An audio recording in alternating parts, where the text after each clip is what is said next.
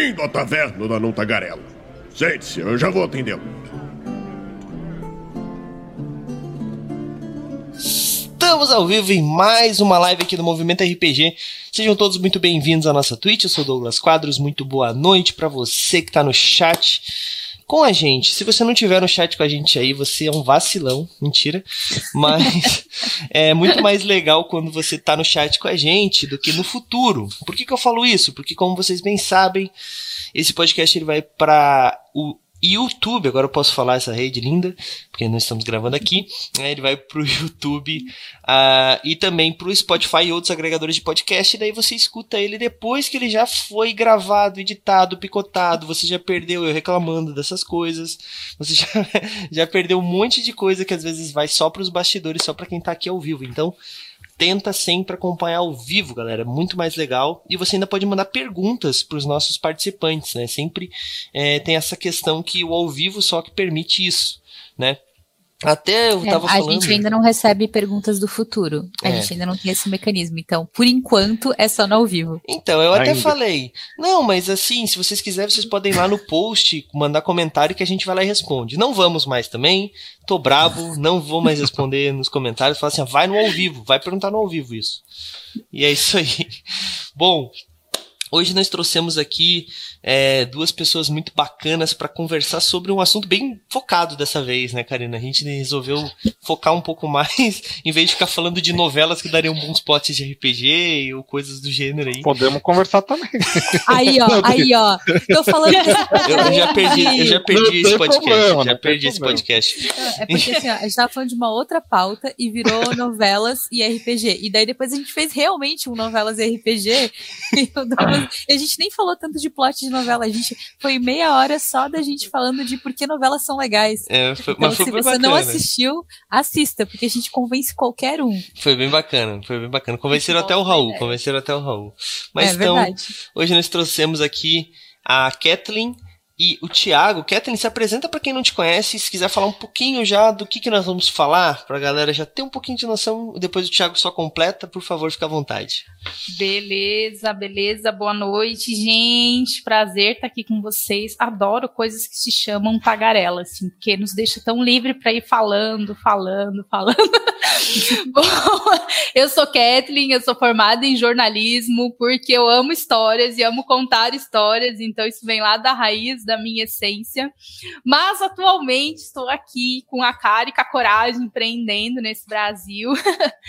é, tenho uma startup, uma empresa de inovação chamada Quest aí, ó, ó vai para três anos, né? Eu já tô até perdida nas contas, gente, que a gente de, denuncia a idade quando a gente começa com isso, né? Mas enfim, uh, tem uma startup chamada Quest que resolveu transformar um hobby num trabalho. Então foi bem ali no auge, no coração da pandemia, que a gente transformou o RPG numa opção para processos de seleção, mas eu não vou dar spoiler. Vocês vão ter que ficar aqui Boa. falando, comentando para saber mais. É isso aí. vou deixar o Ti falar. Boa noite, pessoal, ou qualquer horário do dia que você esteja vendo.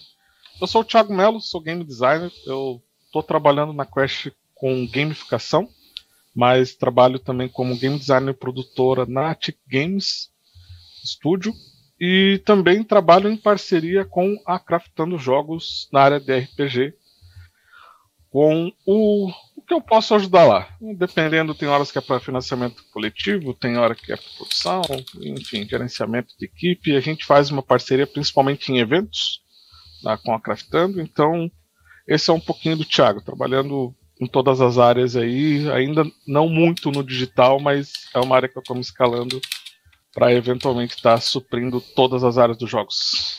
O Thiago não apenas transformou o hobby em um emprego, mas em três. Esse, esse é o meu objetivo de vida. É, então, é, com, com a Tech Games é direcionada para board games, né? A Craftando, ela tá um pouquinho no pé nos dois ali, mas é mais RPG hoje em dia, né? E a Quest, nós estamos trabalhando, eu estou trabalhando principalmente na área da gamificação, mas também atua com os processos narrativos, que é uma das principais mecânicas do RPG, né? Com certeza, com certeza. É, porra, eu tava falando hoje com o Pablo sobre uma parada que nós vamos fazer em novembro. Ele fala de craftando agora, fez como esse mundo é pequeno, né? Olha só. É, Bom, é isso aí, cara. Da hora, muito da hora. Bom, mas então, galera, vocês já têm um pouquinho, né, uma noçãozinha, né? Também, claro, a gente tem um spoiler que ali embaixo tá escrito e que a gente falou na semana passada, né? Tudo bem. Mas é, hoje nós vamos então conversar com o pessoal da Quest, né? Que é uma, uma empresa Tá, uma empresa, né? Uma empresa, né? Tem pessoas, não, nós não somos Tá uma empresa. sério, não. somos uma empresa. Já, já tem CNPJ, né? Ah, então é CNPJ. isso aí, isso aí, uma empresa, né, que é, utiliza o RPG para diversos processos aí, né? A gente vai falar um pouco, não são advogados, tá? Pelo menos eu acho que não. tá, hoje, hoje eu tô, tô, tô um fire aqui, No desculpa. grupo escapou, não pegou nenhum advogado. Olha que por sorte, gente, porque vamos ser sinceros, na fala de RPG, chacoalha cai meia dúzia de advogado, pelo menos nos nossos grupos. É, não, eu conheço alguns, eu conheço alguns. No movimento É. tem dois só, mas tudo bem. O advogado da Geek Hunter é RPGista. E Olha eu só fui descobrir isso porque a mulher dele comentou. Até tu, Karina, num, num post que eu fiz sobre RPG e board game. Ela me contou que ele jogava RPG, marcou ele e tal. Eu falei, olha só, vem dos lugares que a gente não imagina. E é sempre muito bom, né? Quando a gente descobre que, não sei, eu vejo uma pessoa de terno e gravata, eu, não vou imaginar imediatamente RPGista e jogador de board game, entendeu? Não é, não é essa a imagem que vem. Pô, pior que hoje em dia eu já, já quebrei bastante isso, cara. Sim. Pô, acho que eu o já- perfil do já- RPGista é pessoa, né? Esse é o É. perfil é, do RPG. exato. Até os exato. cachorros começarem a jogar, vai ser esse o perfil da RPGista. Depois a gente perde outro. Mas, então hoje nós vamos falar um pouquinho sobre. Cara, é, é sobre isso, né? A gente até, até tava falando, né? O Thiago conseguiu transformar o hobby em três trabalhos. É sobre trabalhar com RPG, né? É, porque eu acho que é uma pauta que nós podemos aproveitar para diversos outros outras pessoas, outras empresas, porque é uma coisa que eu sinto que é um movimento que o mercado está tendo, que está surgindo bastante bastante formas de trabalhar com RPG que não é só aquele clássico do cara que é o escritor, o outro é o redator, o outro é o, é o diagramador, eles têm uma revista ou então tem uma editora. Não, é muito mais, são outras formas de utilizar o RPG profissionalmente. Eu vi, eu vejo até como é, eu vi alguns de terapia esses dias. Eu vi um que era é, o pessoal usava para não era ensino de pessoas com, é, é, é para socialização de pessoas com autismo. Então, cara, eu achei muito ah, legal. O grupo D20, eles são fortíssimos, é fantástico o trabalho deles. Então, assim, são, são várias outras formas aí. A gente pode chamar várias outras pessoas aí para apresentar os seus projetos, porque é isso, é RPG chegando cada vez mais longe, né? Isso é muito importante. Mas hoje nós trouxemos o pessoal da Quest aqui e a gente vai falar um pouquinho sobre como que acontece esse processo de trabalhar com RPG, né, nessa parada bem empresarial, né, nesse meio empresarial, querendo ou não, né? A Karina hoje vai, vai, vai assumir o papel de host, eu vou ficar aqui de orelha, porque desse processo empresarial, tudo que eu sei é de ser contratado. pra quem não sabe, eu sou RH, gente. Então, assim, é, talvez também não tenha, assim, né? Não, não venha com as roupas de RH pra cá, e daí talvez as pessoas não conheçam esse meu lado. Mas o lado Karina Matheus é RH. Então, das, até às 18 horas eu estou trabalhando sempre é, nesse mundo. E aí, por isso também que me impressiona muito, porque eu trabalho há 12 anos com RH. E quando eu pensei em RPG e processo seletivo, que foi assim que a Quest chegou pra mim, né? Um amigo em comum falou, Karina, ó, Quest, RPG, tem tudo a ver contigo, vai lá conversar. Vamos, vamos, vamos juntar essas pessoas e ver o que, que sai a partir daí. E aí a gente marcou uma taverna 15 dias depois, que foi o primeiro dia que tinha horário disponível, porque a gente viu que tinha tudo a ver mesmo, né? E aí é, eu trabalho com isso e, e, e a- eu sempre pensei no RPG. É, Eu não quero dar muito spoiler, porque a Kathleen vai contar um pouquinho, o Thiago também, mas a maneira como a Quest bolou isso é muito diferente do que eu tinha imaginado. Então, isso também me surpreendeu muito. Primeiro, é muito legal ver pessoas é, levando o hobby para outros outros cantos e é muito legal também é, quando eu escutei como vocês fazem. Mas eu vou começar perguntando o que a Quest faz oficialmente, como, como vocês se apresentam, né? Quando vocês vão dar o pitch da Quest, qual que é o pitch de vocês e como é que surgiu essa ideia de trabalhar com processo seletivo, de abrir a Quest? Contem um pouquinho da história de vocês. Então, a Quest nasce para ajudar as pessoas que viveram processos de seleção traumáticos. então, ela nasce só ali, ó, viu? Até o Charmander aqui atrás, ó. É, Ele levantando a mãozinha. então, a gente sai do, não só do processo de seleção, mas das relações de trabalho, muitas vezes tóxicas. E eu e minha sócia, a gente tem um propósito de impactar positivamente as relações de trabalho. Por que, que elas não podem ser leves, saudáveis, divertidas e tudo que uma mesa de RPG é? né? Então foi um pouco disso que nos levou ao RPG.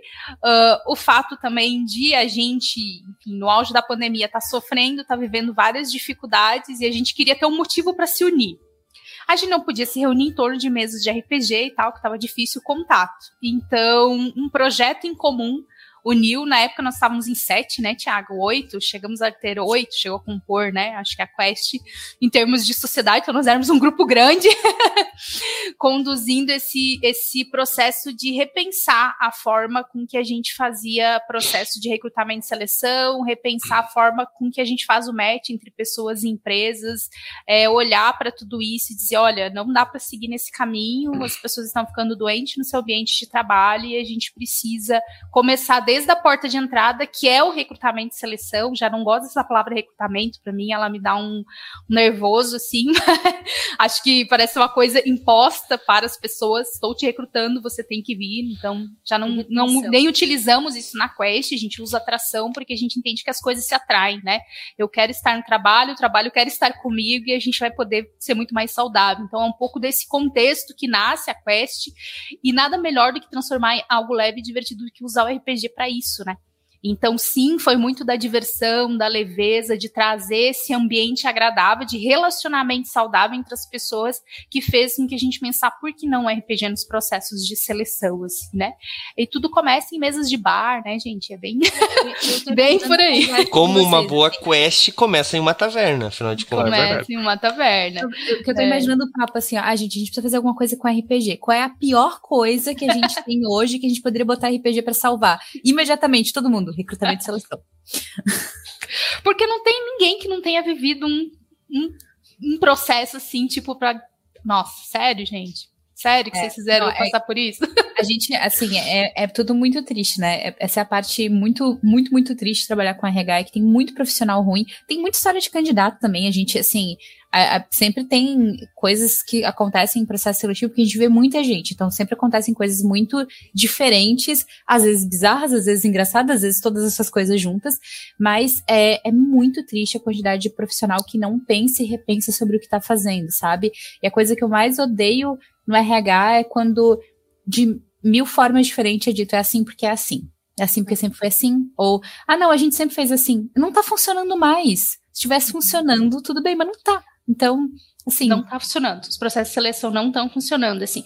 E é muito legal, porque é, a gente tá ali naquele momento de pandemia, enfim, vive uma perda, e aí foi um processo doloroso, assim, mas que fez a gente encontrar uma alternativa, ah, uma missão de vida, um propósito, então isso é muito legal, sabe? A gente conseguir olhar para um momento difícil, olhar para aquele momento e dizer, não, gente, aí, o que, que nós vamos fazer com isso? Temos que fazer algo. E acho que a amizade, que é um valor da Quest, assim, a, a, quando a gente fala em relações saudáveis, a gente fala de amigos, né? Porque não há relação, acho que mais saudável do que você ter amigos ali do teu lado, é, passando por desafios, ou enfim, rindo, tomando pileque, se recuperando, tudo isso, né?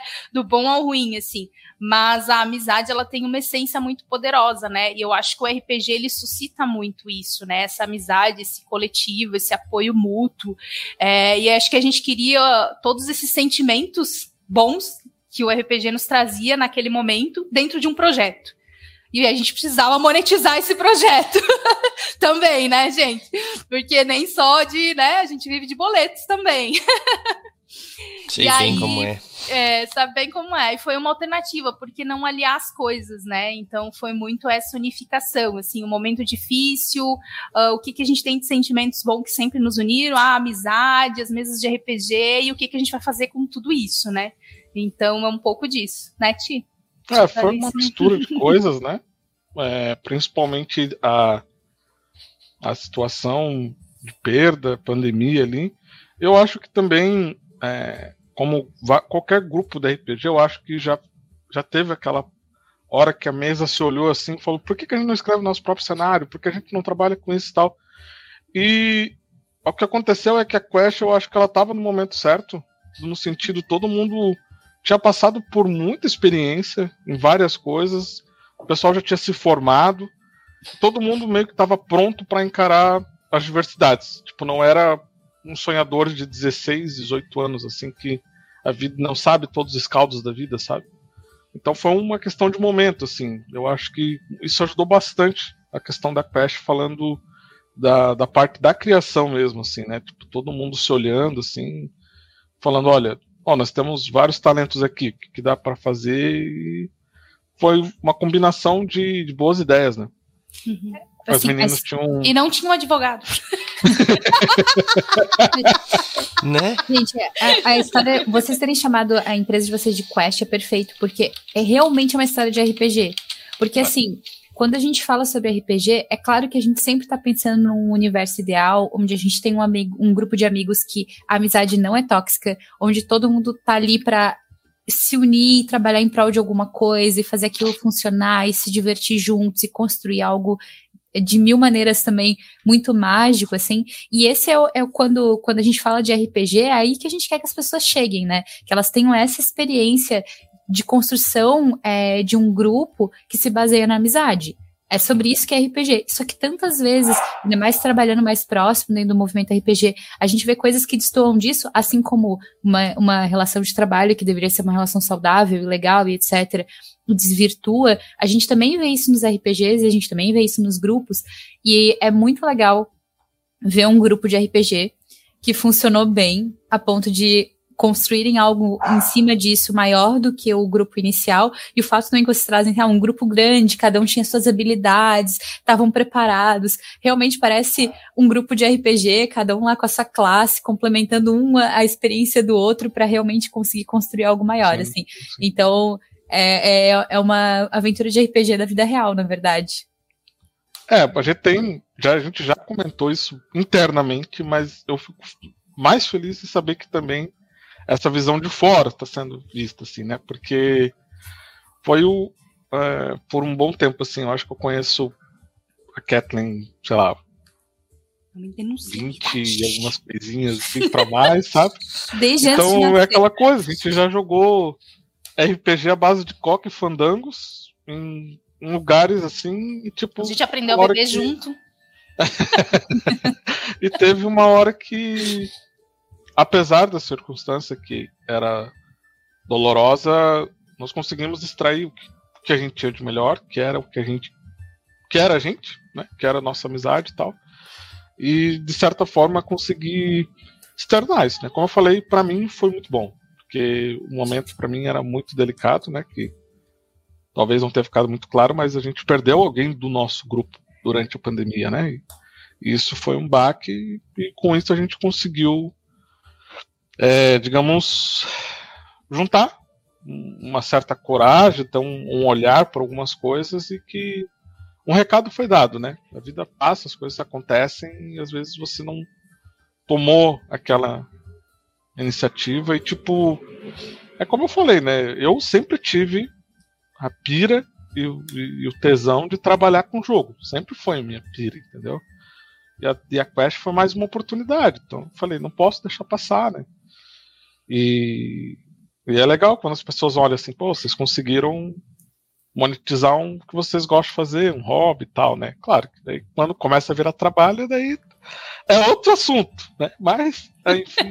Tem as partes nós... chatas também.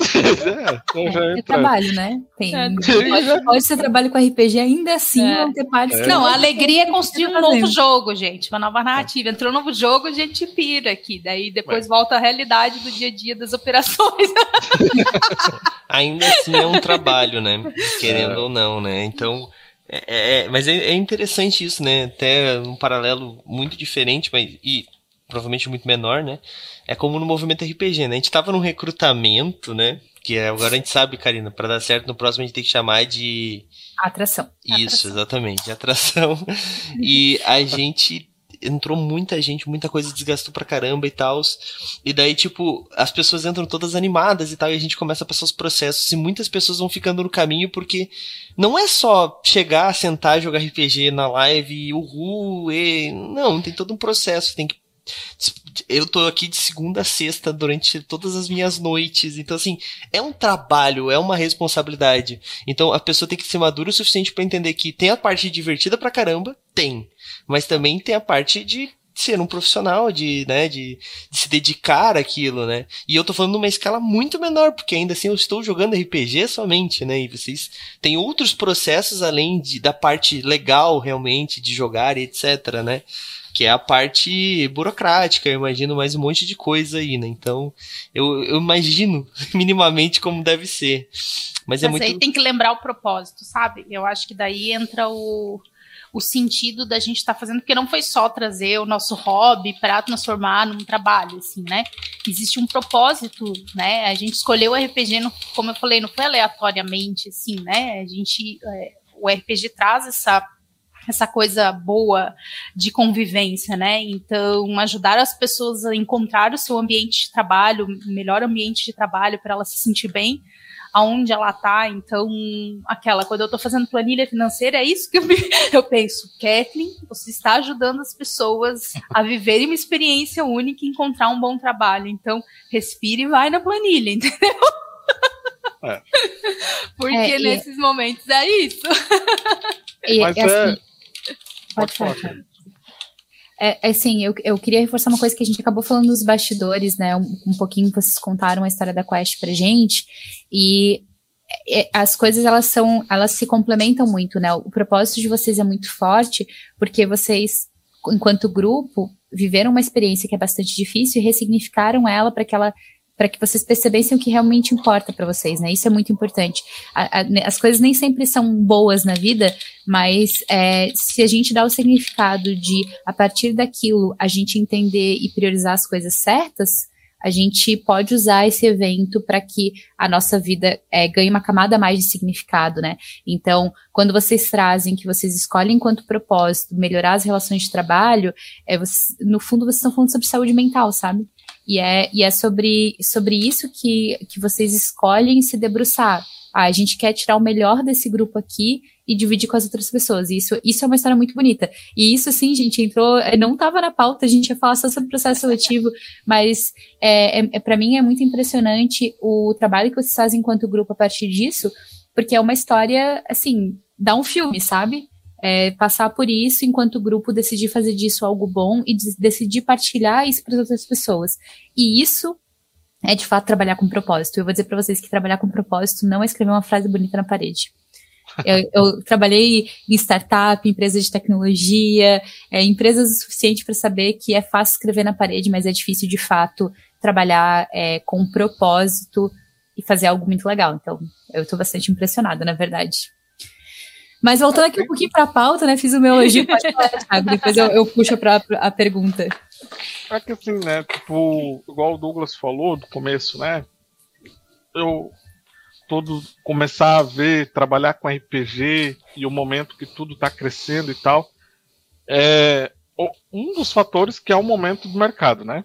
Para quem acompanha os board games aí, até jogos digitais, hoje tudo está focado na experiência, né? Tem jogos que você inclusive joga apenas uma vez e porque é aquela experiência que importa, né? Eu jogo Legacy.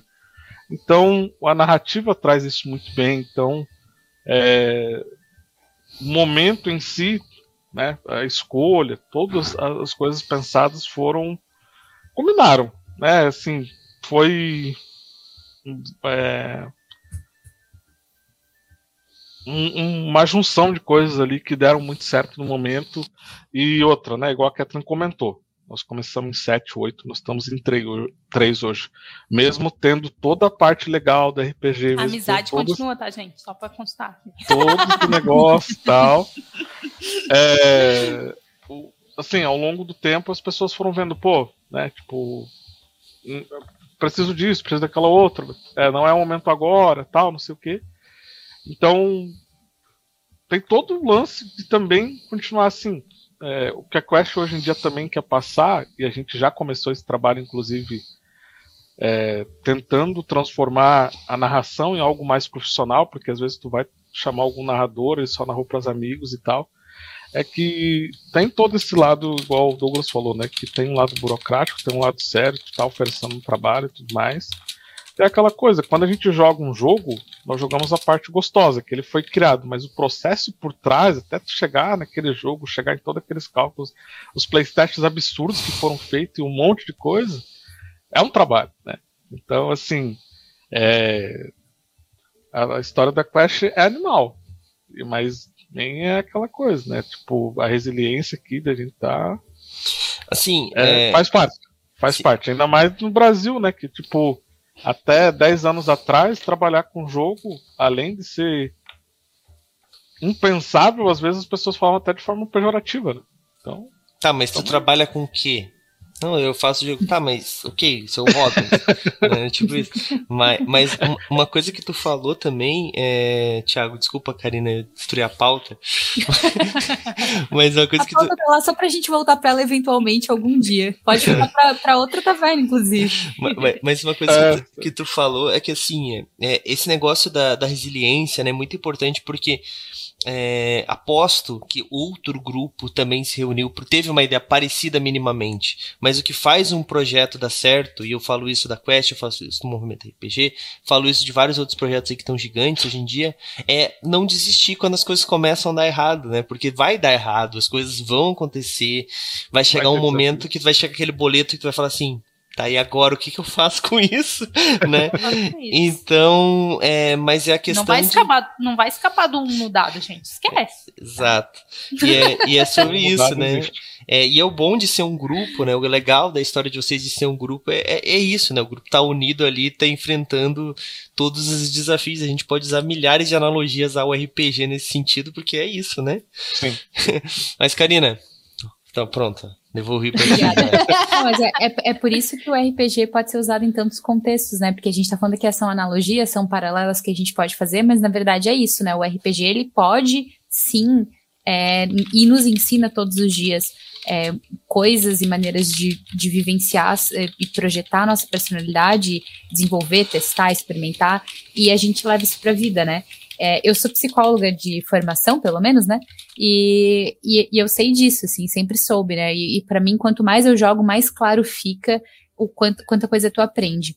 Mas a minha pergunta da pauta é a seguinte: vamos falar primeiro dos processos de atração. É, e aí depois a gente expande um pouco, mas a minha pergunta é como é que funcionam os processos seletivos que a Quest faz? Me conta como é que é esse processo, o, como funciona, é, quais empresas que hoje já utilizam, né? Que tipo de empresa que tem buscado a Quest também. Vamos lá. A, a, gente entrou no mercado como o processo era muito diferente, era algo muito inovador, como uma empresa de hunting. Então a gente faz aquele processo todo do recrutamento, funil todo que a gente diz para quem é da área, né? Desde captar lá os currículos, fazer a triagem. Só que ao invés de chamar para uma entrevista de emprego, a gente chama para uma sessão gamificada. Então na Quest, o primeiro contato, depois que a pessoa abordou, conversou com você ali e tal, fez a primeira, é te convidar para uma sessão de jogo de RPG. Então, esse é nosso primeiro, antes de você falar o que quer, o que não quer negociar, o que, como você se imagina daqui a cinco anos, aquelas perguntas clássicas.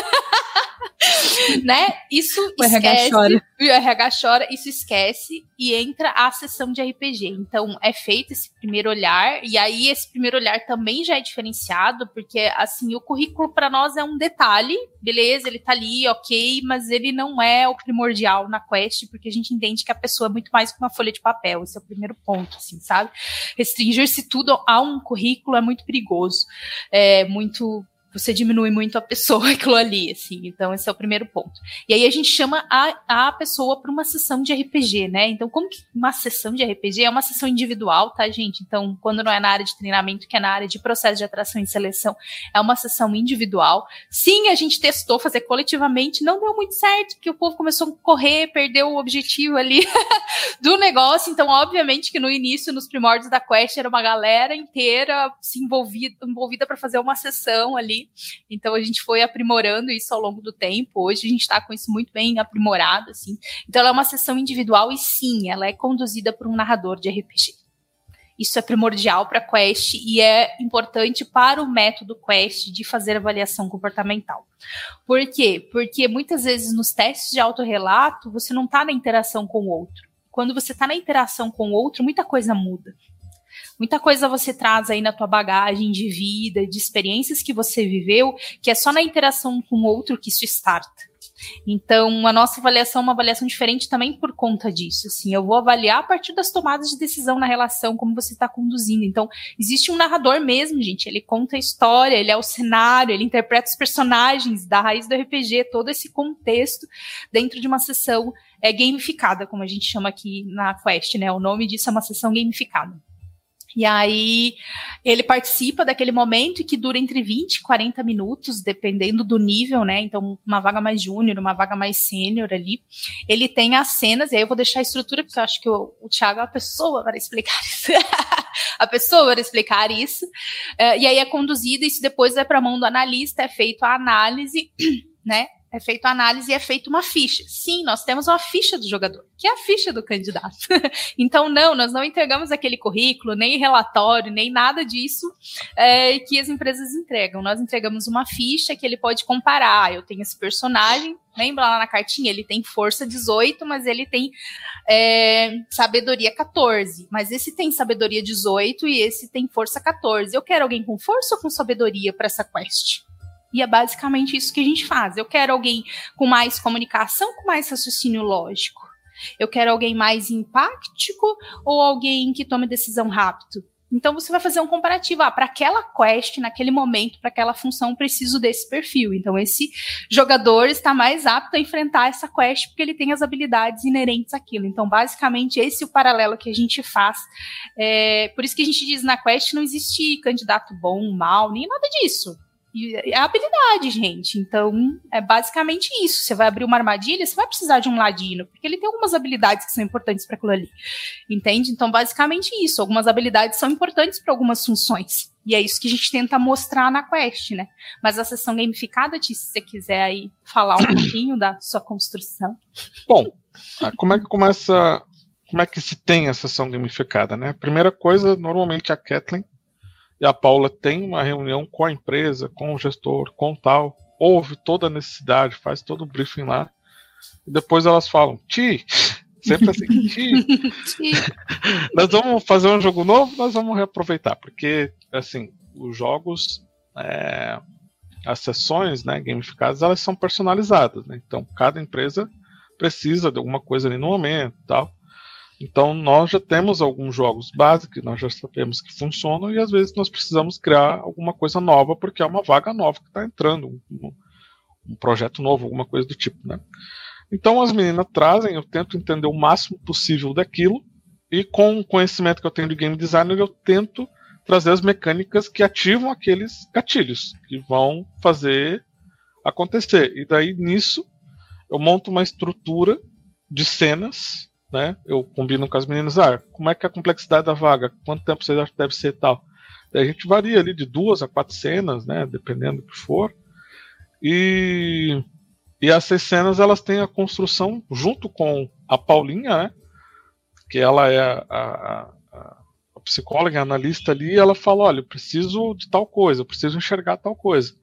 Então, nós vamos construindo as cenas com as mecânicas e daí nós formamos um, o que nós chamamos da sessão gamificada, que literalmente é uma cena, né? Como se fosse para um jogador de RPG, é uma cena que ela pode ter divisões, começos, contextos. A gente já tem um universo criado com uns NPCs, coisas do tipo.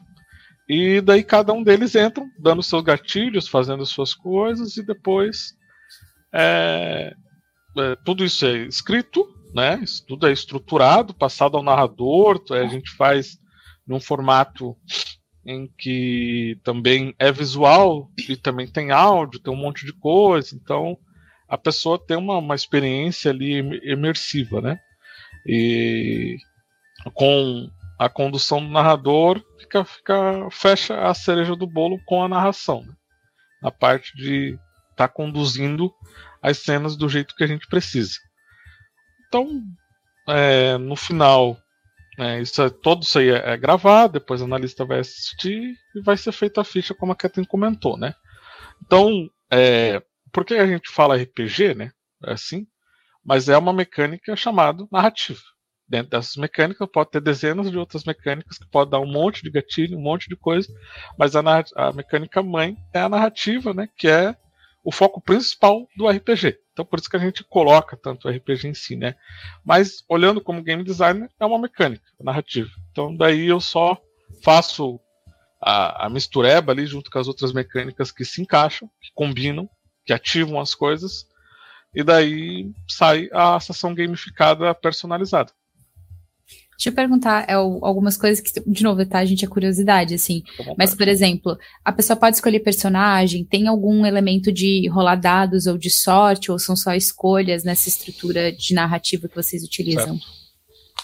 Uh, nós queremos ver o personagem real, né? Da pessoa. Então, o que nós colocamos é, nós passamos uma história para a pessoa, a pessoa lê um background para ela se situar onde é que ela vai estar, tá, ela pode ser um boticário, ela pode ser um embaixador espacial, ela pode ser várias coisas que ela vai receber no background. Mas no final a gente vai querer ver como que o Thiago agiria naquela situação, né? Então, é, vamos por assim, vou dar uns, uns exemplos assim, é, de jogo digital, fica um pouco mais fácil. É, alguém jogou Max Effect? Eu é, eu joguei. Enfim, se for lembrar, vocês vão ver que várias histórias e decisões elas podem se bifurcar e no fim podem trazer resultados e no caso. Então, da questão a gente quer que a pessoa seja ela real, né? E a gente cria situações em que ela vai ter escolhas para fazer. O, o que eu quebro a cabeça um pouquinho é também que essas escolhas, além de ter impacto, não quebram o jogo. Né? Então, as escolhas elas não podem quebrar as cenas. Né? Então, sempre vai ter um, uns limitadores que com os cuidados a gente coloca para que todas as cenas prossigam até o fim. Então é aí que entra um pouquinho do, do conhecimento do game designer, né? Para estar tá atrelando tudo isso a, a uma cena única, uma experiência narrativa, né? Só então, para fazer resolveram... um paralelo, só para só complementar o que o Thiago estava falando, o que, que acontece? A gente quer ver a pessoa real, que o grande objetivo é você leva ela para o lúdico para ver quem é a pessoa real. É, é, é, basicamente isso. Mas você ocupa uma função, um papel no, no teu trabalho, você ocupa uma função na tua casa, você ocupa um papel no teu grupo de RPG, cada um é um papel. Então, a ideia de você ser um boticário e tal é o papel, fazendo uma analogia ao que você vai ocupar na empresa. Então, eu sou um boticário, mas eu sou a Kathleen. A Kathleen boticário lá em, no mundo medieval. Então, eu estou ocupando um papel que é a minha função. Por quê? Porque as cenas que o Thiago vai criar, elas estão extremamente conectadas com a função que a pessoa vai desempenhar. Então, se aquela função, por exemplo, exige uma tomada de decisão rápido, vai ter uma cena que vai exigir com que ela tome uma decisão muito rapidamente. Se aquela função exige com que ela analise tudo que está ali no cenário para que ela possa distribuir os recursos, se essa função dela de trabalho tem isso, a gente vai trazer isso para dentro do cenário lúdico. Então, é, é muito comum no final de tudo a pessoa emergir se, se libertar mesmo de todas as amarras ali e no final ela, nossa, isso realmente acontece no meu trabalho. Tipo, ela consegue fazer inclusive a leitura ao final do jogo de que realmente ela vive aquilo, só que estava num cenário lúdico, né? Então, por isso a importância dela não poder criar um personagem no sentido dela porque a gente precisa entender essa pessoa real, mas ela ocupa uma função, ela está sendo chamada, atraída para aquela função ali que tem uma missão específica dentro daquele jogo, né? Eu não te respondi uma pergunta. Você perguntou se rolava dados, né? Na, na, sim, não estou dizendo que nunca vai acontecer, mas nas sessões gamificadas relacionadas à, atração, não, nós não utilizamos nenhum mecanismo de dados, sorte ou coisa do tipo. Porém, por exemplo, nós temos uma outra modalidade que vai para o team builder e coisa do tipo, que tem até um mini sistema de RPG dentro, para os narradores saber como tá, utilizar os dados e tal, não sei o que. Daí é uma outro, um outro tipo, né? Um outro direcionamento. Tem, é, daí já é equipe, já é mais tempo, já é outro, outro contexto, né? mas para as questões das vagas, nós não utilizamos dados. Por enquanto, não, não quer dizer Ué. que nunca. Eu fiquei pensando em resiliência, né? Que, tipo, tem a questão de quando tu joga os dados, pode acontecer alguma coisa, mesmo que teu personagem possa fazer algo, às vezes os dados te zoam e tu não consegue fazer. Só que não dá para testar resiliência, porque a pessoa pode acertar tudo também. Pode tirar só. a não ser que usar um dado viciado, né? Mas daí é sacanagem também. É. Não, mas o ideal é que, assim, tipo, quando é que para isso funcionar, e o que a gente tenta passar também, quando a gente vai fazer alguma coisa do team build, a gente fala, ah, tenta arranjar um joguinho de 2d6 e tal, para a pessoa jogar, né? E ela tem que sentir rolar da mão dela ali, porque deixar o mestre rolar e ver só o resultado, às vezes quebra um pouquinho, então tudo tem a ver em questão da experiência, qual que vai ser a melhor experiência. Então, por hora, a gente não está utilizando dado, porque nós colocamos o áudio, o visual, o contexto e as coisas que tem, tem funcionado, né? Futuramente. Mas tem jogo que testa resiliência, tá? Na atração de seleção, porque foi um comportamento já pedido. Usar, né? Mas aí que tá, né, Karina? É, os dados é mais uma mecânica que pode ou não entrar, assim como tantas outras, né? Dice Hall é só mais uma mecânica Sim. que pode é, é porque pra quem, jogo, para quem joga RPG é muito associado, né? Mas é por, por, isso que eu perguntei as coisas que a gente, que a gente se pergunta. Hoje né? em dia, ah. tu sabe que não, né, Karina? Tu recentemente é, descobriu que... que... tem muito RPG que usa nada, só elementos do, do, do mundo, né? Exatamente, os RPG de panfleto do movimento RPG, por exemplo, quase nenhum usa dado. Na é. verdade, a, a, exceção é usar dado, então. É, eu, eu acho que hoje em dia também tá, voltando um pouquinho ao mundo do RPG, né? Cada vez mais a gente tá tentando fazer algo diferente de usar dados, né? Até pra para quanto menos dados melhor, né? Mas, mas depende muito do, do, estilo de jogo, né? Do tipo de jogo, tem jogos é. mais narrativistas, enfim. Mas eu acho que a gente ligar o RPG a dados é limitar, né? Eu achei bem interessante o, o e até uma pergunta que eu tinha para fazer pro Thiago aí, é se vocês utilizam algum sistema próprio, tu falou de cenários e tal que vocês têm, mas vocês têm algum sistema próprio? Que tu falou que tem algumas não. mecânicas, não? Vocês usam algum Não, não. Eu uso as mecânicas do conceito do game designer mesmo, né?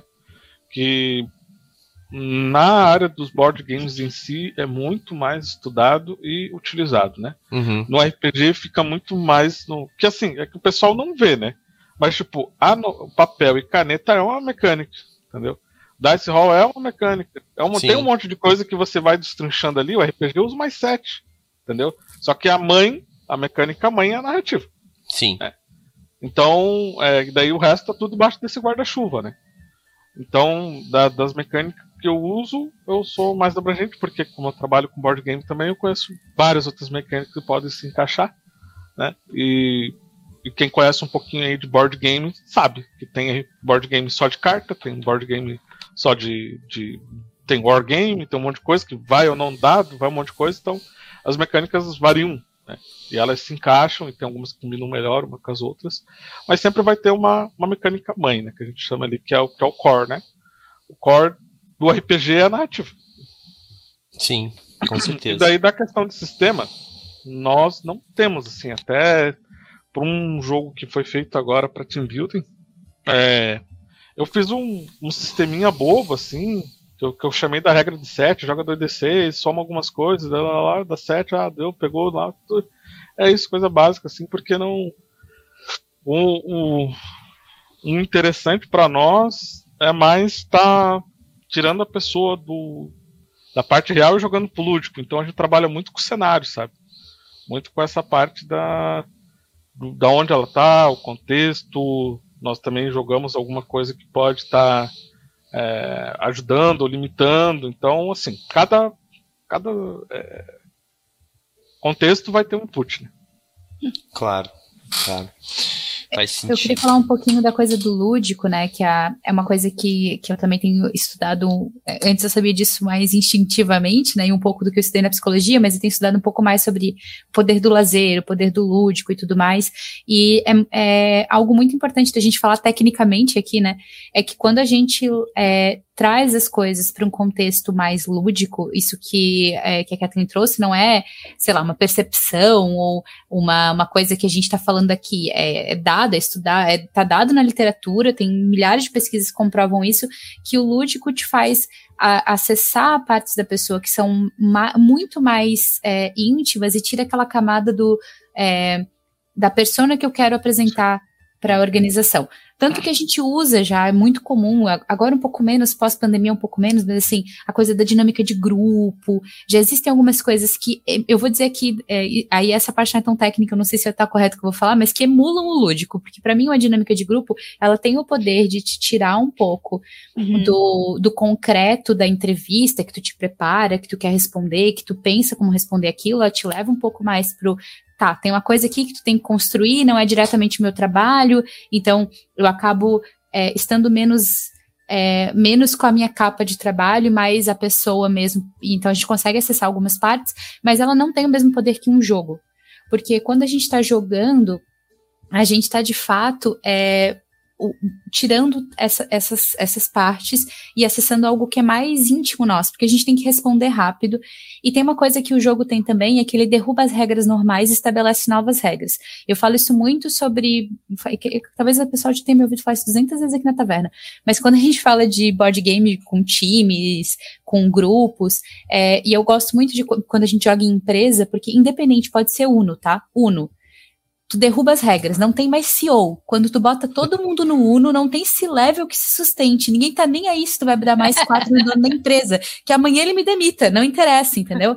No Uno, o que vale é o que tá ali na mesa. E esse é o tipo de coisa que o, que o jogo traz pra gente, assim. Então, quando a gente traz o lúdico, ele tem um poder muito grande. É, por exemplo, coisas pequenas, assim, às vezes está num processo seletivo, a pessoa cita uma coisa que tu gosta de ler ou que tu gosta de jogar, e daí tu conversa com a pessoa sobre aquele hobby, a conexão pro resto da entrevista é absurdamente melhor.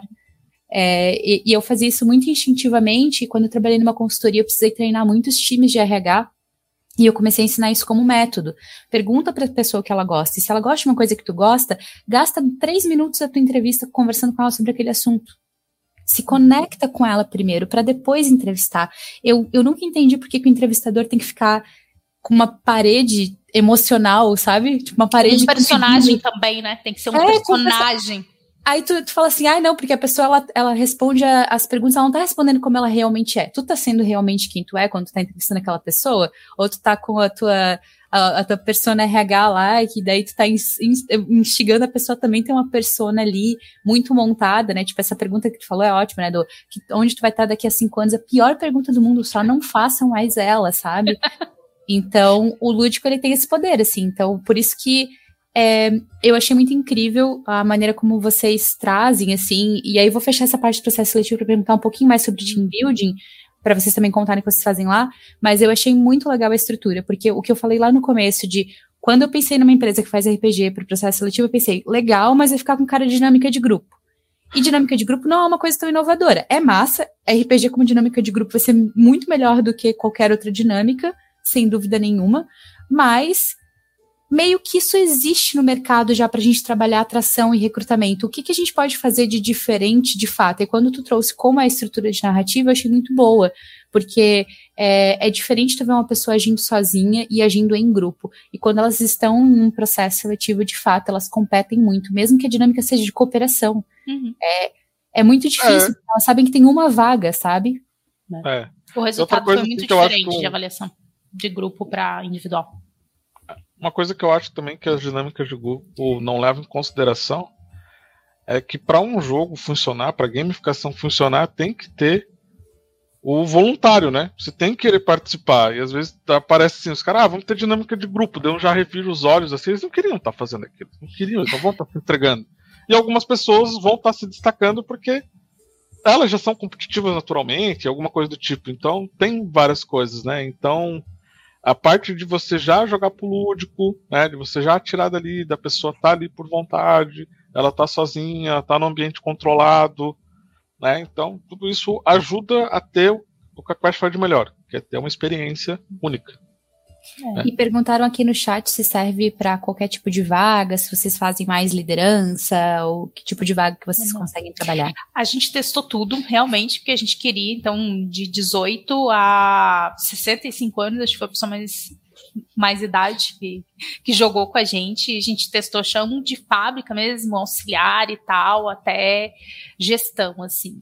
E é efetivo, mas o que, que acontece nos processos de hunt, né? Dependendo da vaga, você tem muita ausência. E como a gente tem a presença do narrador, é todo um movimento, a gente optou é, por seguir uma linha quer atender vagas técnicas de gestão, gerência e direção. Então, hoje a Quest atende mais nessa perspectiva. Então, a gente atende desde qualquer vaga de analista, então, um analista financeiro, um analista de TI, qualquer vaga desse aspecto técnico, marketing, growth, obviamente tecnologia, né? Onde aí a gente é muito bem aceito, é, até as vagas de gerência. E foi muito legal nas vagas de gerência, porque é, são pessoas mais experientes, obviamente, exige um pouco mais do narrador, né? Até ali a, a presença de espírito para conduzir aquele processo, mas não tem respostas pré-formatadas, né? Então a gente ouviu de, de, uma vaga de team leader, né? Uma vaga de gestão, ele falando: Nossa, eu sempre ia muito preparado, mas eu procurei na internet, eu não sabia o que responder. Tipo, não tinha.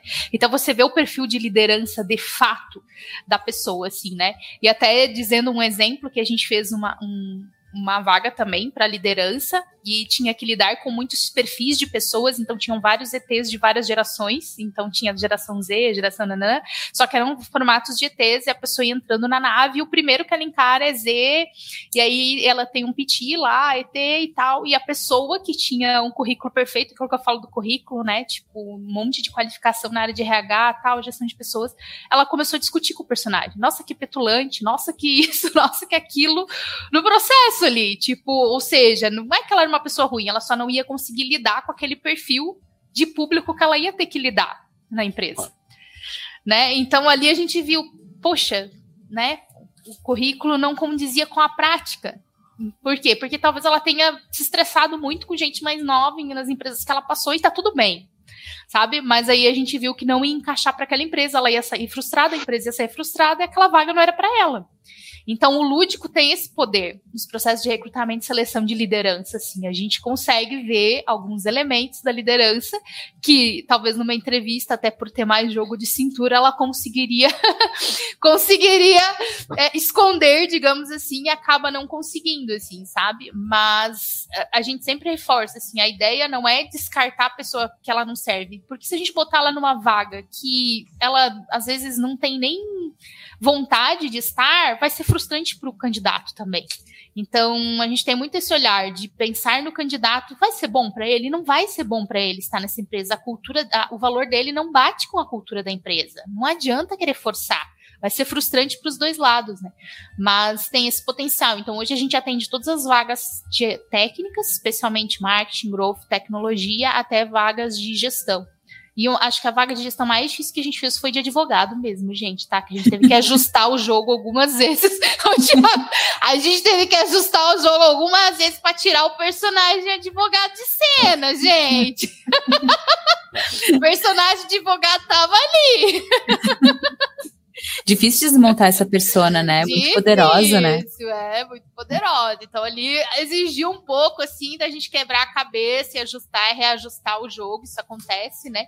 Mas a gente tem algumas, é, algumas vagas que a gente faz recorrente, assim, que tem jogos, assim, ó, que estão uma belezinha. Vendedor, a gente conseguiu ajustar o ponto de fazer uma leitura do vendedor mesmo, porque eles também, assim, no início a gente sofreu um pouquinho, né? Porque eles também são ensaboados e tal.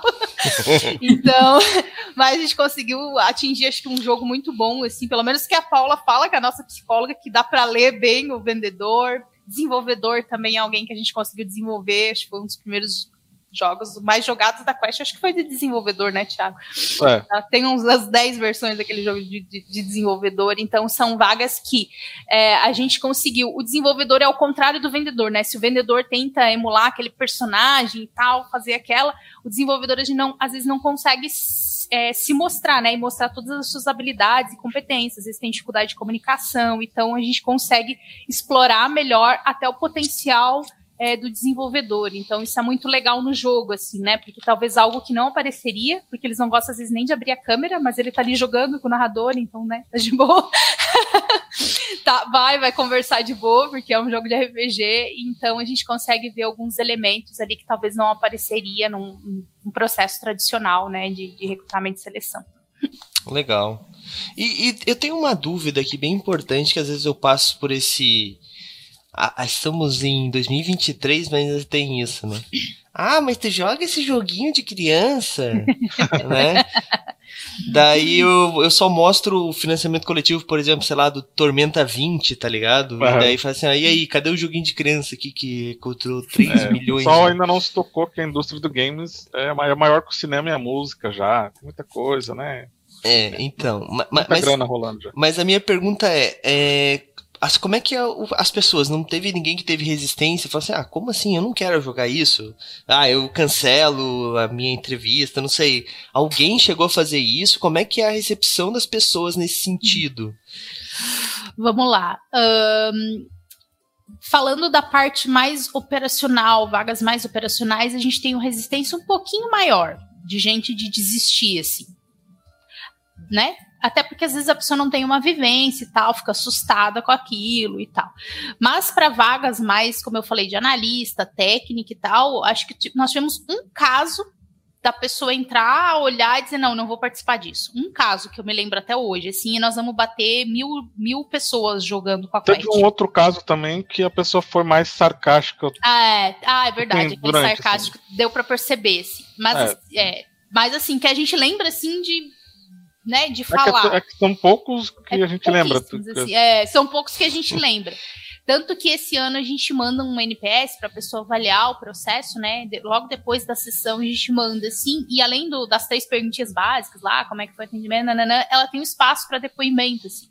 E até a gente estava olhando esses dias, eu e a Paulo, acho que de 600 e poucos candidatos que nós tivemos esse ano, quase 400 responderam com depoimentos para nós. Legal. Falando do processo, falando da experiência, Estamos falando o que aprenderam, contando, agradecendo, pedindo para trabalhar com a gente.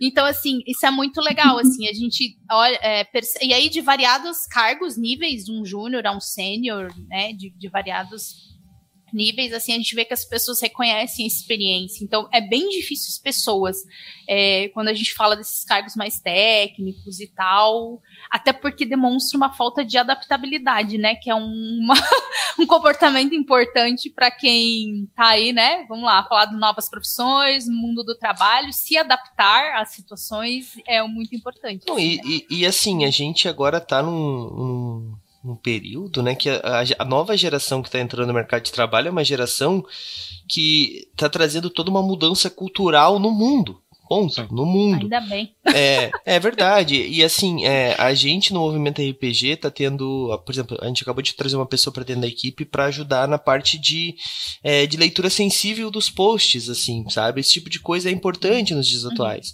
Então, assim, tu pegar alguém que. Eu vou dar um exemplo, eu não vou dizer a pessoa, a Karina conhece essa pessoa, o pior de tudo é isso. A Karina já trabalhou com essa pessoa e ela vai já sacar quem é.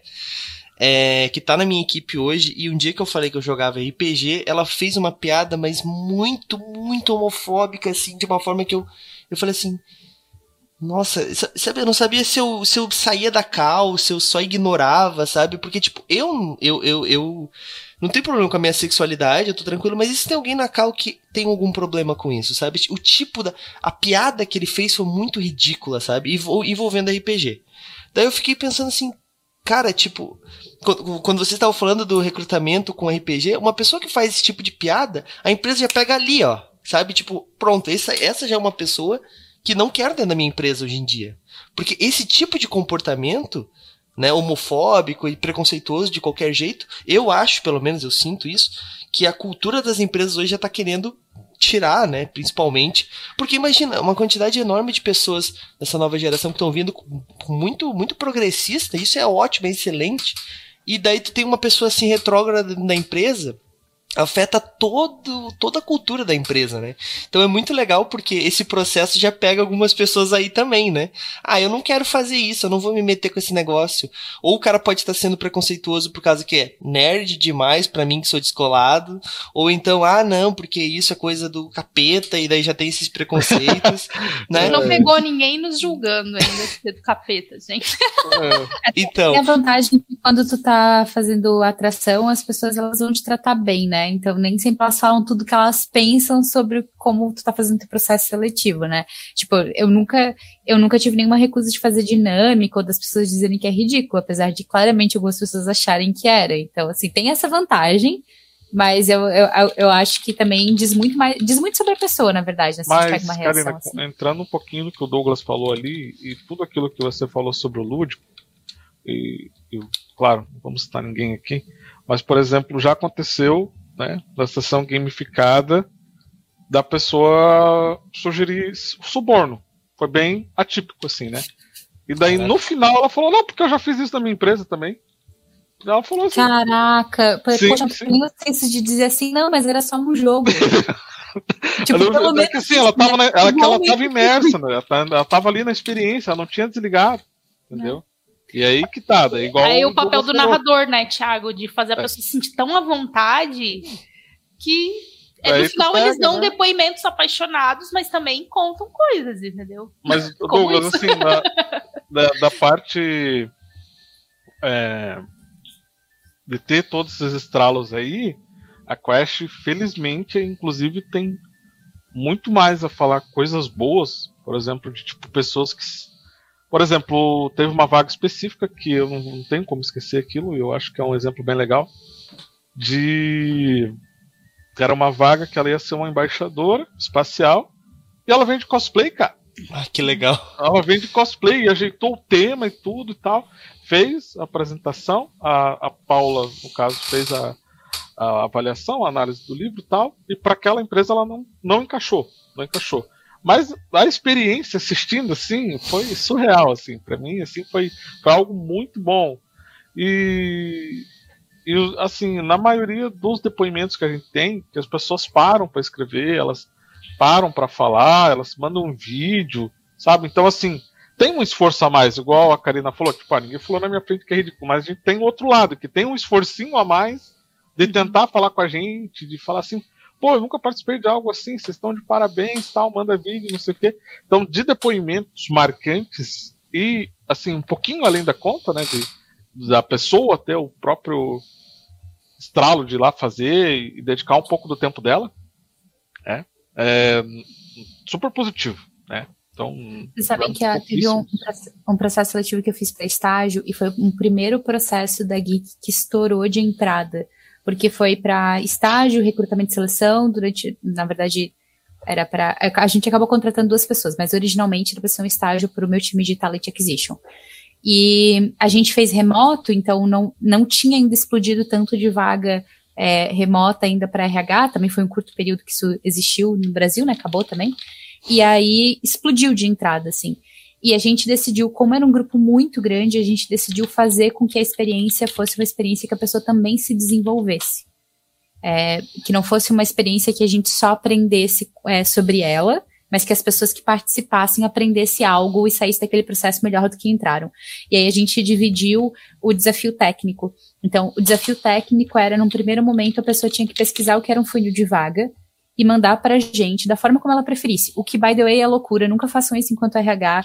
Deixar com que as pessoas determinem, porque daí vem de tudo quanto é tipo, e daí tu descobre que se fosse texto era muito mais fácil, porque daí tu só joga no Google, vê se a pessoa copiou de algum outro lugar, tu lê muito mais rápido do que tu assiste um vídeo de 10 minutos, então não deixem a pessoa escolher o formato, pelo amor de Deus. Mas a gente fez essa loucura, foi bem legal.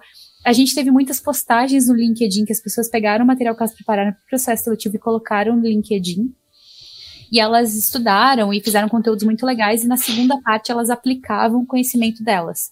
Então, elas pegavam o que elas fizeram na primeira parte, se a gente dizia que estava ok, que a pesquisa tinha sido correta, e elas precisavam analisar um funil. E o resultado desse processo seletivo, ele foi muito melhor do que o meu processo anterior, que era de analista pleno. As pessoas conseguiram analisar o funil muito melhor, porque a gente direcionou elas, a gente deu tempo para elas estudarem, a gente desafiou elas a melhorarem, e a gente conseguiu avaliar a competência muito melhor.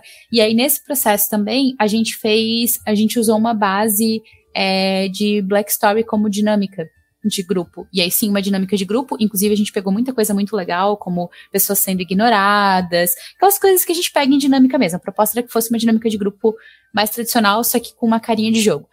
E aí, a gente teve uma menina que, desde essa etapa, ela só entrou com camiseta nerd e ela fez à mão um quadro para colocar no fundo porque ela tinha visto uma foto minha com um quadro nerd no fundo, e ela não tinha como comprar o quadro, e ela fez à mão um quadro. E aí ela colocou no fundo, e aí, tipo, ela, ela se posicionou na câmera de forma que o quadro ficasse aparecendo.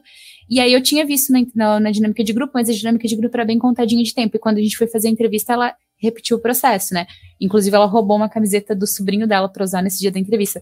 E daí eu falei, ah, teu quadro é bem bonito, eu tinha visto na dinâmica e tal. E daí ela, ela falou: Ah, eu não ia contar isso, mas eu vou te contar a história desse quadro. Daí ela contou o quanto ela tinha pensado nesse processo para demonstrar o interesse dela e para conseguir chamar a atenção. E eu achei isso muito incrível, porque na verdade isso tem tudo a ver com a empresa que eu trabalho, que é a Geek Hunter. Porque, de fato, é uma empresa que isso faz sentido para o contexto. E a, ela se empenhou naquilo, sabe? Então, para mim, assim, foi, foi muito legal. É, e, assim, teve só uma pitada dessas coisas que vocês estão trazendo, né? Eu acho que o, o que conecta essas histórias são processos que são pensados para também é, que as pessoas passem por eles de uma forma muito melhor, que não seja só um processo onde a gente avalia as pessoas na média. Eu sempre falo que sempre que tu bota uma régua numa pessoa, tu deixou de medir 300 outras coisas que aquela régua não mede, né? Então, toda, toda medida em cima de uma pessoa, é falha, por natureza, né? É, é, faz parte do processo de medir alguém, tu falhar em medir aquela pessoa. Então, é, e eu acho que, que, isso é muito legal. Imagina quando tu consegue trazer um jogo que a pessoa nunca experienciou aquilo, né? Até tu falou, e a gente até esqueceu de comentar, é, a gente coloca em alguns jogos porque aí as empresas queriam fazer testes tradicionais da parte técnica. Não, vamos, vamos então engatar o negócio. Então tem alguns jogos da Quest que ao final a gente faz algum desafio técnico, mas engatado na história né? Principalmente na. Eu venho da área do marketing, né? Eu sou jornalista, mas depois pro marketing digital e tal. Então as pessoas acusam muito, às vezes, as agências e tal, de, pô, eu fiz um baita trabalho, entreguei pra agência para concorrer à vaga, eles usaram meu trabalho e não me contrataram. Não sei quem já passou por isso, mas a gente tem muita história nesse sentido, assim. E foi com as vagas de marketing que a gente acabou testando, então engatar, porque aí você não vai usar, né? Tipo assim, ah, a gente tem o baile, por exemplo, dos nobres. Você criou um convite pro baile dos nobres. A agência não vai utilizar, porque não tem baile dos nobres. O rei não tá sendo coroado, né? Então, então é, um, é um pouco isso, assim. Então a gente consegue também com o jogo atrelar as coisas, sem você precisar fazer vários testes, né? Ah, vou fazer esse teste, fazer esse Faz teste, esse sitezinho aqui para mim, a gente vai te testar nesse site aqui. da semana depois mudar a logo e o conteúdo e tu fala, ei, peraí, eu conheço essa estrutura. Muito disso, muito disso. E na parte de desenvolvimento que eles falam, ah, mas vocês não fazem a parte técnica e a gente sempre reforça se a pessoa tiver conexão com a tua cultura, e a habilidade comportamental que você espera, a curva de aprendizagem dela vai, vai embora. Então, não importa se ele sabe a linguagem A, B e C. Se ele se conectar com a tua empresa, ele vai aprender. Então, é, olha mais para o fit cultural, para as conexões de valores, para o comportamento, porque isso vai dar um bom colaborador, vocês vão gerar uma conexão. Ficar olhando só se o fulano sabe a linguagem A, B, C ou D, ele não vai resolver teu problema, entende? Não, daqui um pouquinho ele te troca por outro espaço que se conectou com os valores dele dele. Então, é isso, assim. Mas falando dessa parte técnica, a gente tem na Quest como fazer esse engate, sabe? De, inclusive, uma das vagas de gestão, a gente fez uma segunda etapa para a empresa, assim. Então, ela a pessoa participava individualmente, e a segunda etapa era ele tinha que apresentar o planejamento, enfim, pro time que ele ia liderar. Então, para ter uma aceitação do time, porque imagine, havia um líder de fora da empresa que não estava ali. Então, uhum. foi feito também o um desafio temático, era um, era futurístico esse jogo, então também foi feita uma segunda etapa, e aí a pessoa apresentava um planejamento no contexto futurístico, então não era um planejamento de marketing ali para o time, não, era no contexto futurístico que a equipe podia avaliar ali o seu novo líder e tal. Então, dá para você construir várias coisas, inclusive de adaptação. E falando de RH, a Karina entende melhor que eu, de adaptação, né? Quando traz um líder de fora, tem todo um processo de adaptação, de onboard para o time aceitar e tal. Então, há formas de se fazer isso menos traumático, sabe? Mais suave, mais leve, mais divertido, assim, né? Muito legal. Gente, a gente está quase no nosso horário final. Aliás, a gente já passou do nosso horário final e a gente não falou muito sobre team building. Então, eu vou pedir para vocês contarem rapidamente como é que vocês fazem team building, onde o RPG entra, e a gente deixa um gancho para se as pessoas pedirem e comentarem, a gente falar só sobre competências e RPG e, e aí o que, que eu, qual vai ser o, o título? Como convencer seu chefe a colocar RPG para o seu time jogar? Então, excelente, é, é, excelente. A gente já convida vocês para a segunda Aí parte. A gente tem que trazer a Paula, né, Ti? É. A gente convence ela, tá? Eu bato Vamos. É, isso, bate-papo. Você, você é psicóloga também, você se conecta. Tá? Gente, team building foi criado é, para times mesmo. Então a ideia é a gente levar o RPG para os times de uma forma diferenciada. Então a gente pensou em como que a gente poderia ajudar os times a buscarem suas habilidades sociais. A Quest trabalha com o princípio de habilidades sociais e fazer isso de forma colaborativa e aproveitar toda a propriedade bela que é a minha maior paixão que o RPG permite, que é o trabalho cooperativo para mim, assim, a, a, grande beleza do RPG lá da minha, da minha juventude, quando era uma mocinha, é essa possibilidade de você aprender a trabalhar cooperativamente, assim, que o RPG permite. E, e esse é o que a gente quer levar para as empresas com o team building. Então, team building são reuniões coletivas com um grupo de no máximo seis. Não dá para ser mais, gente, senão, né, o narrador, conduzido assim por um narrador, 100% online, pode ser presencial para se alguém tiver interesse, a gente ajusta aí para ser presencial, mas é uma mesa de RPG, uma sequência de quatro encontros é, que a gente montou para desenvolver as principais habilidades sociais que você está com dificuldade. Então, seja um trabalho cooperativo, seja a forma de priorização, gestão do tempo, escassez de recurso, tudo isso que a gente enfrenta.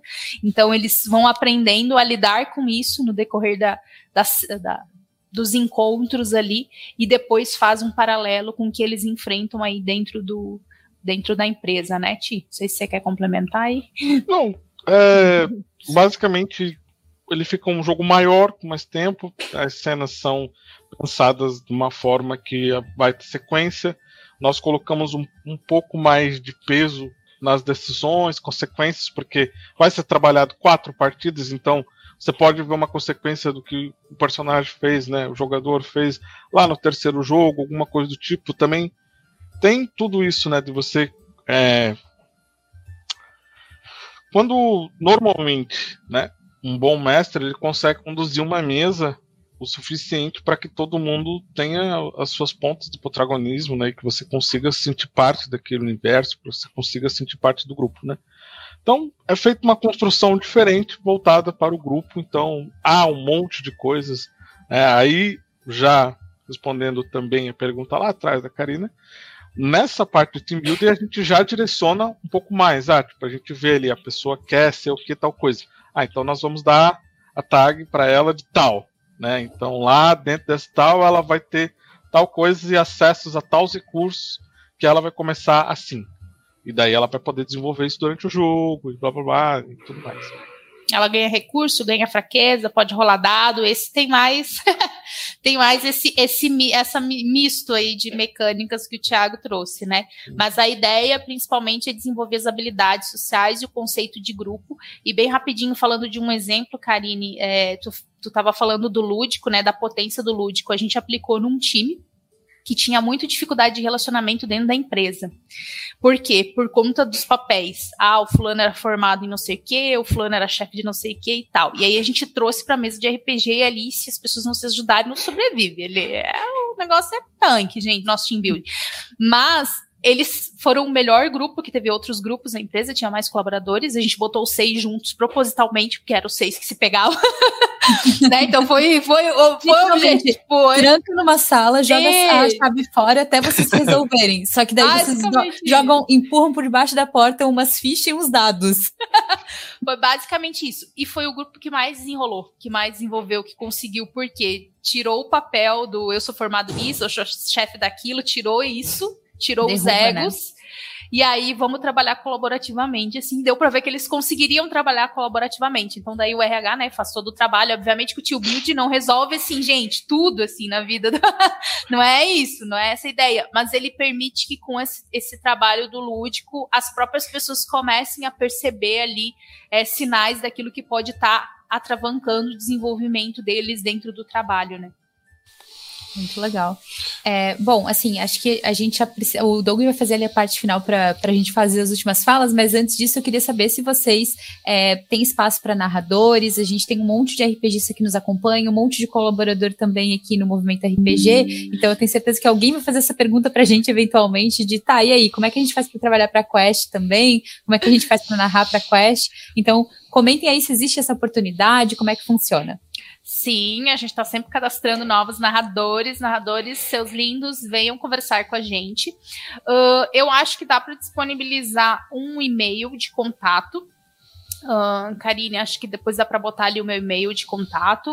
Uh, como que funciona bem rapidinho, assim? Então a gente faz uma conversa inicial, apresenta o conceito da quest e normalmente convida você a fazer uma sessão de jogo, conduzir mesmo uma sessão de jogo. Por quê? Porque tem narradores que gostam, tem narradores, existe um formato que você precisa seguir que não curtem, e tá tudo bem, gente, sabe? A gente aqui é aberto.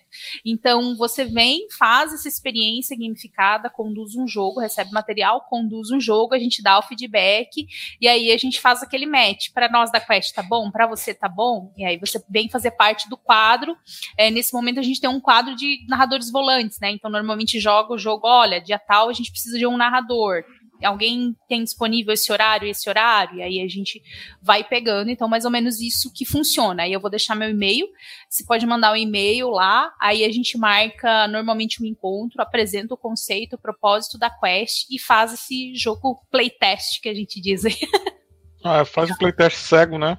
Uhum. Até para ver como é que o narrador reage a algumas coisas, mas não faz, não fazem dois meses que nós fizemos um chamado de narradores e que nós pegamos alguns talentos aí, então a gente sempre está precisando. Legal, muito Ótimo. legal. Atualmente estamos com 37 colaboradores dentro da equipe do Movimento RPG, então provavelmente alguns devem ter interesse aí nesse processo.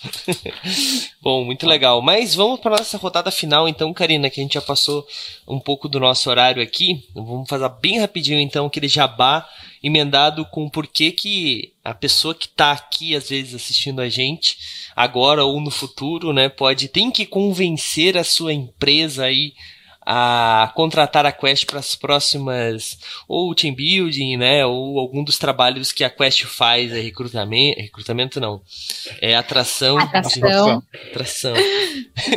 Pode começar, Kathleen, por favor. Então, se a ideia é de fato encontrar talentos, de fato fazer um match, de fato proporcionar uma nova experiência e fortalecer a marca empregadora da tua empresa, é, eu acho que a Quest é uma oportunidade para todo mundo aí que quer levar para dentro da empresa um novo olhar sobre pessoas, assim, um novo olhar sobre relacionamento de trabalho. E a gente está aqui para contribuir, é, para que você possa encontrar, porque existe talento no mercado, tá? A gente está, ah, tem escassez, tem escassez, mas existe vários talentos no mercado, você só precisa estar aberto a experimentar novas coisas para encontrar esses novos talentos. Então, a gente deixa esse convite aí. Para quem está nos ouvindo, trabalha em empresa, fala aí para o teu RH que está na hora da gente repensar que esse formato de recrutamento e seleção já era. Se eles quiserem os novos talentos, gente, é hora de repensar desde o princípio aí como que a gente vai fazer esse relacionamento com as pessoas. Tá bom, Jabá? Muito bom, bom tá muito bom, muito bom. Tiago, convence o pessoal aí por que, que o método de vocês é diferencial aí. Vai lá. Bom, primeiramente porque é, nós trabalhamos com especialistas das áreas, né? Gamificação tem tudo a ver com game design, vamos estar preparando ali algo especial. As, as vagas já são personalizadas, então você vai estar sendo direcionado para algo que você vai querer jogar, você vai querer estar ali, você vai estar se sentindo acolhido. Nós preparamos para você ter a melhor experiência possível. Tudo, tudo é baseado para a experiência da sessão gamificada. Tudo assim, não tem. A nossa motivação é entregar a melhor experiência para desde a pessoa que nunca teve contato com RPG, porque para nós também é importante como jogador, para que a gente quer ver produto na prateleira, tudo a gente quer que o mercado cresça e tal, então a gente sabe da responsabilidade de estar tá levando o, primeiro contato com RPG.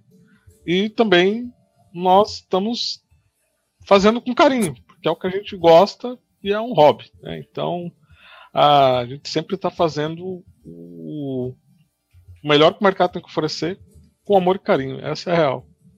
Essa é a real. Muito bom, muito bom. Karina, quer fechar aí pra gente então? É para fazer o meu bajabá? Também é falar da quest, né? Porque a gente sempre. A, a, rodada final a gente fala do tema atual, né? Finaliza com a última proposta aí pra galera que ainda não foi convencida a ser convencida. Então, faça aí e depois meu, já finaliza com o teu jabá. Não sei se tu escutou, mas meu cachorro também concordou. É, gente, assim, qualquer, qualquer trabalho que a gente faça modificando as relações de trabalho que a gente tem são importantes. Então, trabalhar com lúdico, é, trabalhar com. Quando a gente está falando de RPG e board games é super, super importante. A Quest é uma alternativa que tá aí. A gente até falou no começo, né, que não, uh, o papo não, não é tanto sobre a Quest, é, é muito mais sobre mostrar que existem possibilidades. E hoje a Quest se apresenta aí como uma alternativa para mostrar para a gente que é possível, é, mas com certeza também quero uma parte 2, onde a gente é, fale mais sobre desenvolvimento de pessoas, fale mais sobre outras, outros usos de RPG e até sobre, talvez, aí trazer o Thiago só para a gente conversar um pouco sobre dinâmicas de jogo em geral. Acho que tem, tem muita coisa que a gente pode falar aqui, que a gente pode entrar. É, e aí espero que a gente volte a conversar também. Mas é, a Quest é uma alternativa aí para a gente levar o RPG e essa experiência que a gente já ama tanto, que acompanha o movimento RPG, ama é, para as empresas de diversas formas. Vou emendar com o Jabá Nosso também, é, que a gente trabalha com happy hour. Hoje a gente só trabalha ele presencial na região da Grande Florianópolis. A pegada é totalmente diferente, porque hoje a gente não trabalha com team building. A gente, é, esse ano, focou bastante em evento e, e, e happy hour para empresas, mas a ideia é que a gente leve a diversão e, e trabalhe a construção de time, só que indiretamente, sem a gente estar tá focado, que aquilo é um desenvolvimento de time. Isso também é um trabalho importante, também é um trabalho legal. Eu estava falando com a Kathleen, a gente bateu um papo antes, né, que foi quando a gente decidiu trazer aqui para a taverna, mas a gente bateu um papo como essas coisas todas se interligam, né?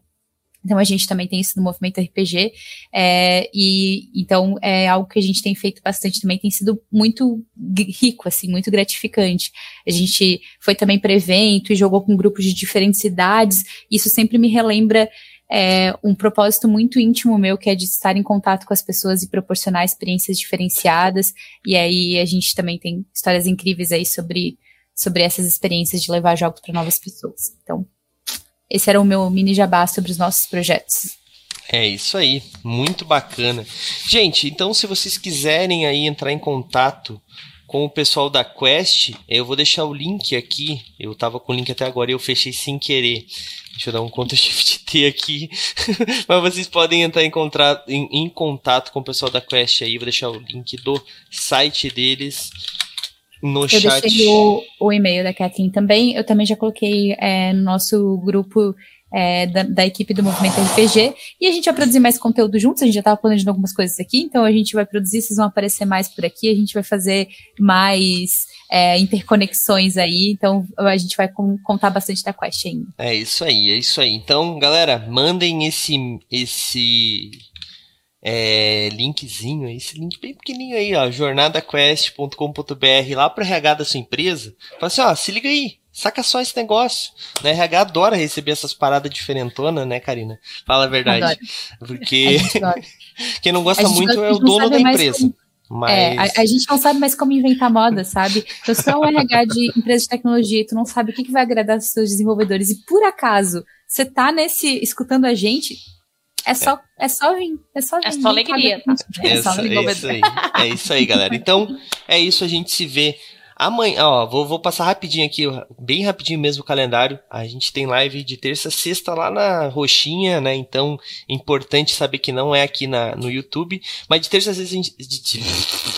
Minha dicção já tá ótima na segunda, né? De terça a sexta a gente tem live lá na roxinha de RPG. Amanhã nós temos. É, Mar de Mortos, a terceira e última temporada de Mar de Mortos, que é uma história em no Brasil, na, que meio que surgiu na época da, do desastre de Brumadinho, né? Então ela é meio que uma como que o mundo espiritual no cenário de mundo das trevas, né, principalmente lobisomem ou apocalipse, tratou daquele desastre que aconteceu em Brumadinho. Então é uma história muito pesada, mas muito impactante, muito bacana, que tá se encerrando após três temporadas. Então, não é amanhã o último episódio, acho que amanhã é o episódio 2 ainda. Então dá para pegar ali e acompanhar o que, que aconteceu, os previews, né, os últimos acontecimentos aí que vão ser explicados amanhã. E tá numa parte bem interessante onde as pessoas est eles estão tendo que se encontrar como sua forma natural. Tá muito bacana, tá muito bacana. Então amanhã a partir das nove da noite lá na Roxinha, tá? Quarta-feira a gente tem Savage Worlds, é, na, na Guilda dos Guardiões, estamos jogando uh, o cenário de Winter Eternal. A Guilda dos Guardiões é uma campanha que nós fazemos em um, uma vila, né? A vila de MRPG, ou a morada e refúgio dos primeiros guardiões. A morada e refúgio dos primeiros guardiões não tem sistema, não tem cenário, a princípio, né? Nós temos um cenário bem que próprio, mas a gente visita vários outros cenários através do multiverso e vários outros sistemas. Jogamos de D&D quinta edição, D&D quarta edição, sim, a gente fez esse masoquismo. Jogamos jogamos T20, jogamos Savage Worlds, Space Dragon, Sétimo Mar, Nessus, da Craftando, é. É, e jogamos vários outros sistemas aí. Então, é uma campanha que vive mudando. Atualmente, estamos em uma fase de Savage Worlds no cenário de Winter Eternal, que a galera tá quase morrendo já, então não sei se vai ter. o bom é que são vários personagens, então se esses morrer, tem outros ainda para continuar a história. A história continua. É, Quinta-feira nós temos Shadowrun, nós estamos no, no segundo corre de Shadowrun. Shadowrun é uma campanha contínua do movimento RPG, a Paradiso, e o segundo corre tá muito bacana. São quatro Shadowrunners tentando invadir uma biblioteca física. Isso ainda existe em 2080? Vem descobrir. É, e sexta-feira, essa sexta, o que, que Ah, estamos jogando Simbaron, RPG aí da Free League, trazido pela Tri Editora atualmente pro Brasil. Muito bacana, um RPG de fantasia. Diferente para quem tá meio enjoado aí dos magos da costa. Vem conhecer um pouquinho do Simbaron, galera. Muito bacana o sistema. Eu tô apaixonado, assim, pela forma como eles mudaram e continua sendo uma coisa bem, bem simples é uma palavra forte, mas bem é, fechadinha, vamos dizer assim. Então, um monte de coisa bacana aí no Movimento RPG essa semana. Eu vejo vocês todos os dias a partir das 9 da noite. Lá na Roxinha, é importante dizer que lá é MRPG Oficial. É a única rede que não é Movimento RPG, é MRPG Oficial. Beleza, galera? É isso. Então, valeu, falou, tchau, tchau. E aí, você gostou? Acesse todas as segundas às 20 horas twitch.tv barra mrpgoficial.